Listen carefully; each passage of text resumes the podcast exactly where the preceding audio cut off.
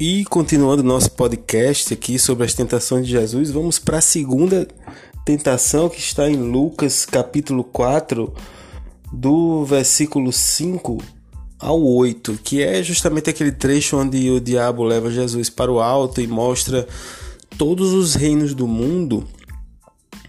e promete a Jesus esses reinos que é dele, foi dado a ele.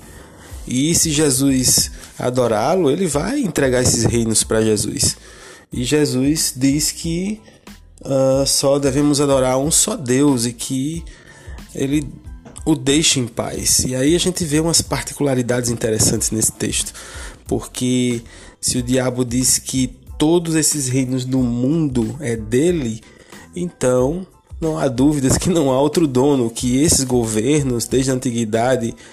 e pela postura que tem hoje, parece-me que continuam com esse mesmo proprietário. Muitas guerras, muito investimento em armas, muita corrupção. Então é difícil associar uh, o homem religioso, o homem santo a esses governos. É tanto que Jesus, durante sua vida, não se associa a nenhum partido político, não se associa inclusive aos fariseus, muito menos a Roma, cargo público, e Jesus anda isento disso aí. Hoje, muitos religiosos se comprometem com o governo temporal, muitos religiosos assumem cargos em governo, fazem acordos e terminam se vendendo e vendendo a própria igreja em troca de poder, em troca desse ouro e terminam adorando a outro Deus que não seja o Deus verdadeiro que Jesus fala, inclusive nesse trecho da Bíblia que não devemos adorar outro Deus, pois o diabo exigiu de Jesus a adoração, como com certeza também exige